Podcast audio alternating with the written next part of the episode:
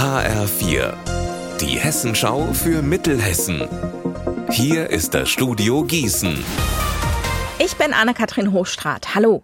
In Altenstadt in der Wetterau hat es vergangene Nacht in einem Wohnhaus gebrannt. Verletzt wurde glücklicherweise niemand. Laut der Polizei hat das Feuer aber erhebliche Schäden an dem Gebäude angerichtet. Weitere Informationen von HR4-Reporter Alexander Gottschalk. Die Polizei schätzt den Sachschaden auf rund 150.000 Euro. Aktuell sind die Brandexperten der Kripo unterwegs nach Altenstadt, um sich das Gebäude näher anzuschauen. Warum das Feuer ausgebrochen ist, das ist bislang noch unklar.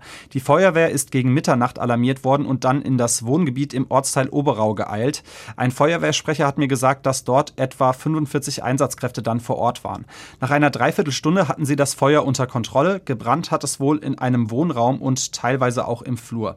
Die Feuerwehr hat aber verhindern können, dass sich die Flammen weiter ausbreiten. Dennoch ist das Haus bis auf weiteres nicht bewohnbar. Ende Juli sind wieder rund 160 Fahrradfahrer und Fahrerinnen drei Tage lang unterwegs für die Tour der Hoffnung.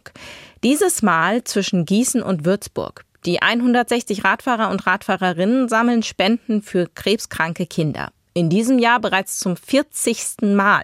Es wird also eine Jubiläumstour. Einige Promis haben sich auch angekündigt. Johann Lafer, Henry Maske, Felix Magath oder Magdalena Neuner. In den vergangenen zwei Jahren hat die Tour Rekordspenden eingefahren. Vergangenes Jahr waren es zum Beispiel 2,7 Millionen Euro. Das wird die Tour in diesem Jahr nicht schaffen. Warum und wo der Unterschied zu diesem Jahr liegt, das erklärt Schirmherrin Petra Behle. Wir fahren einen Tag weniger, als das in den früheren Jahren der Fall war. Wir fahren nur noch drei Tage. Ähm, und dann kam es zu einer Spendensumme. Das war im Vorfeld äh, ja angekündigt worden, dass uns ein Erbe zuteil wird. Das zusammen hat natürlich dann diese Gesamtsumme von über 2,7 Millionen ausgemacht.